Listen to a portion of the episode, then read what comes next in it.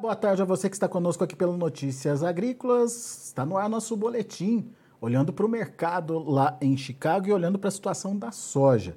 Um pregão de queda, mais um pregão de queda nas cotações, quedas até importantes de 23 a 25 pontos nos principais vencimentos e a notícia não é boa não, principalmente para quem acompanha tecnicamente uh, o andar das cotações a gente acabou aí esbarrando naquela média móvel dos últimos 20 dias. Mas para explicar melhor para a gente o que, que isso significa, está aqui comigo Aaron Edward, consultor de mercado direto lá dos Estados Unidos. Seja bem-vindo, meu amigo. Obrigado mais uma vez por estar aqui com a gente. E é, essa indicação da perda móvel de 20 dias, ela é preocupante? Qual a sua análise? Enfim, o que, que a gente precisa entender desse fator técnico aí do mercado, Aaron? Muito bem, colocou muito bem. Então, sempre no mercado existe o quadro fundamentalista, existe o quadro técnico, existe a questão, a questão econômica é, maior ou questão financeira de, de, de, capitais. Então, é um pregão e para explicar esse pregão nós temos que falar nas três coisas: a conjuntura financeira ou da economia, a questão técnica e a questão fundamentalista. Pela questão técnica, de fato, nós baixamos ali da, da média móvel dos, dos 20 dias, já temos vários pregões abaixo desse patamar e é um nível eh, tecnicamente que preocupa. A grosso modo, agora nós estamos em tendência de baixa da soja. Então, tecnicamente, é um, é um patamar que temos tido dificuldade de sustentar maiores ganhos e, e, é vale um ponto ali de alerta, com certeza, pela leitura técnica. Muito bem, a gente é. chegou nesse nível é, também por conta de alguns fatores externos, como você mesmo colocou, questão financeira e a questão fundamental aí. É, em termos financeiros, ao longo dessa semana a gente viu que os Estados Unidos estão correndo atrás aí para tentar controlar a inflação. Como é que está essa questão e como é que isso respinga aí na soja, Aaron? Perfeito. Então, quarta-feira teve um anúncio de aumento na taxa de juros como uma tentativa de controlar a inflação. Com esse aumento da taxa de juros, a, a repercussão para o mercado financeiro foi a bolsa em queda, o mercado de ações nos Estados Unidos em queda e as commodities não foram exceção, estiveram em queda também. O, a economia norte-americana está com expectativa, muito provavelmente terá uma recessão para 2023 e está com inflação alta, está aumentando a taxa de juros, está tentando controlar o, o bom andar da economia e o capital tem que lembrar que esses preços de soja e milho estão sustentados com grande quantidade de capital especulativo comprado nos mercados. Então, se o capital está procurando um outro bem ou ativo, ou até mesmo só quer liquidar para ter liquidez na incerteza econômica, o mercado de soja e milho podem ser punidos e isso não depende das commodities em si, é simplesmente dinheiro especulativo procurando outro rumo. É uma é alerta dessa semana que nós sabíamos que era risco e realmente tem se concretizado. Porque, bem ou mal, é, as commodities são é, ativos de risco, né, Aaron? Exatamente. Para os especuladores, são, são é, ativos de risco. Quando você tem incerteza econômica, muitas vezes eles buscam commodities, buscam commodities agrícolas, isso inflou, é, levantou o preço das commodities agrícolas, mas agora o, com o aumento de taxa de juros e incerteza sobre o mercado de ações, quem administra dinheiro está procurando um melhor lugar e talvez quer sair de posições especulativas no, na, nas commodities. Vende posição, come... sai da posição uhum. e isso ajuda no movimento de baixa, então. Exato. Nós começamos a ver esse sell-off do, do mercado de, é, especulativo. Começamos a ver a partir da quarta-feira. É algo para acompanhar de perto. Muito bem. E dentro do fator fundamental é a safra americana.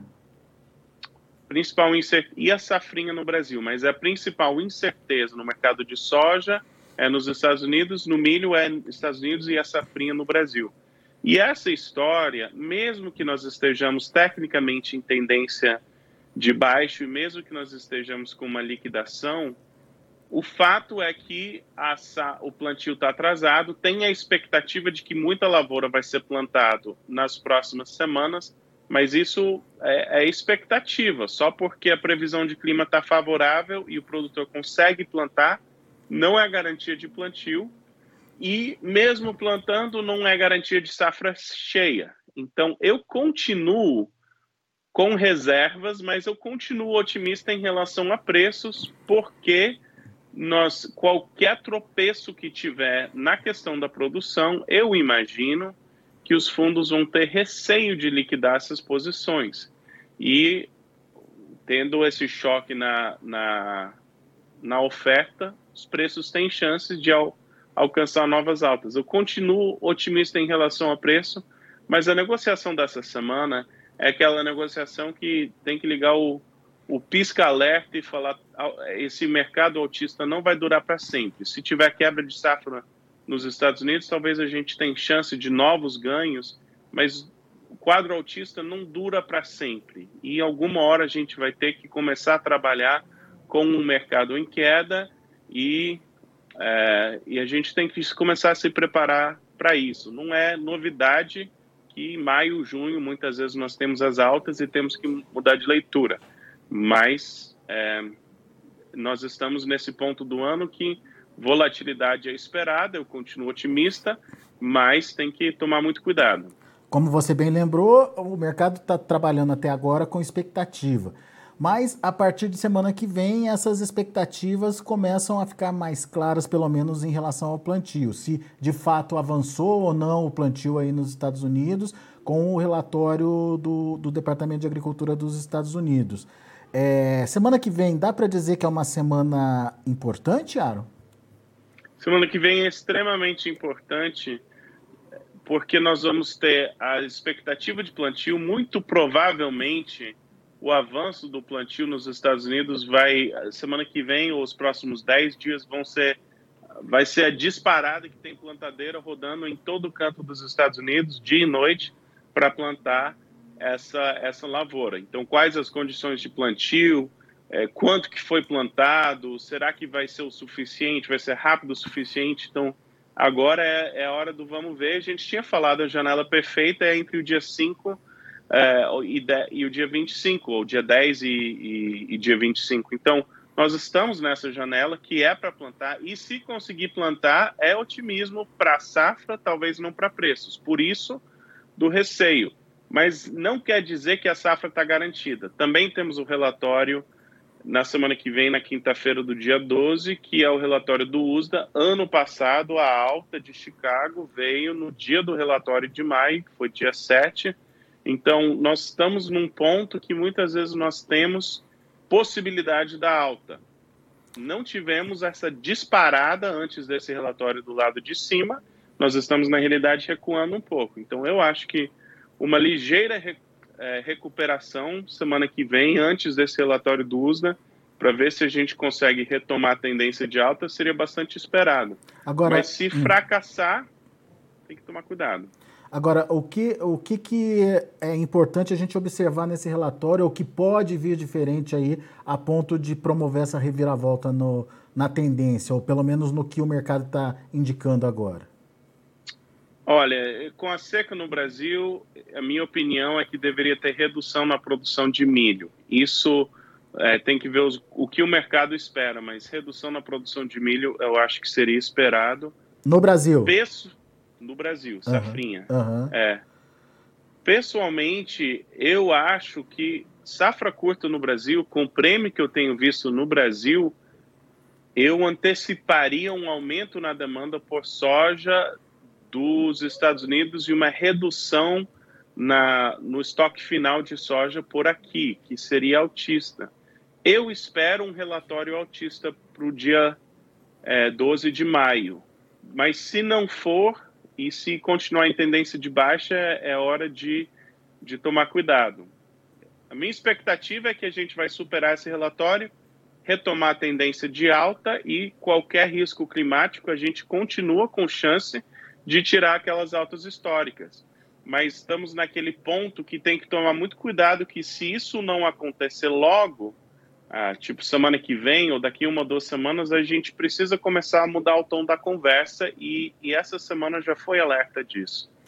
Portanto, mais do que nunca, semana que vem, importante de ser acompanhada por conta desses fatores que o Aaron bem colocou e bem trouxe aqui para gente, principalmente para definição de um rumo aí é, para as cotações. Um relatório positivo é, pode mudar esse viés baixista que a gente está vendo, pelo menos tecnicamente nesse momento, é, e, e, mais do que isso, pode é, incentivar aí a continuidade é, das altas lá em Chicago, principalmente é, contando aí, obviamente, com o desenvolvimento da lavoura lá nos Estados Unidos.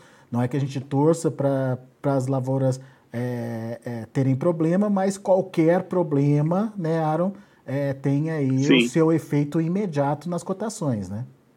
Aquela brincadeira falando com o produtor, você só torce para a lavoura ruim do vizinho, né? Para você ter safra, mas. para o mercado reagir na do vizinho, né? Exatamente, mas é.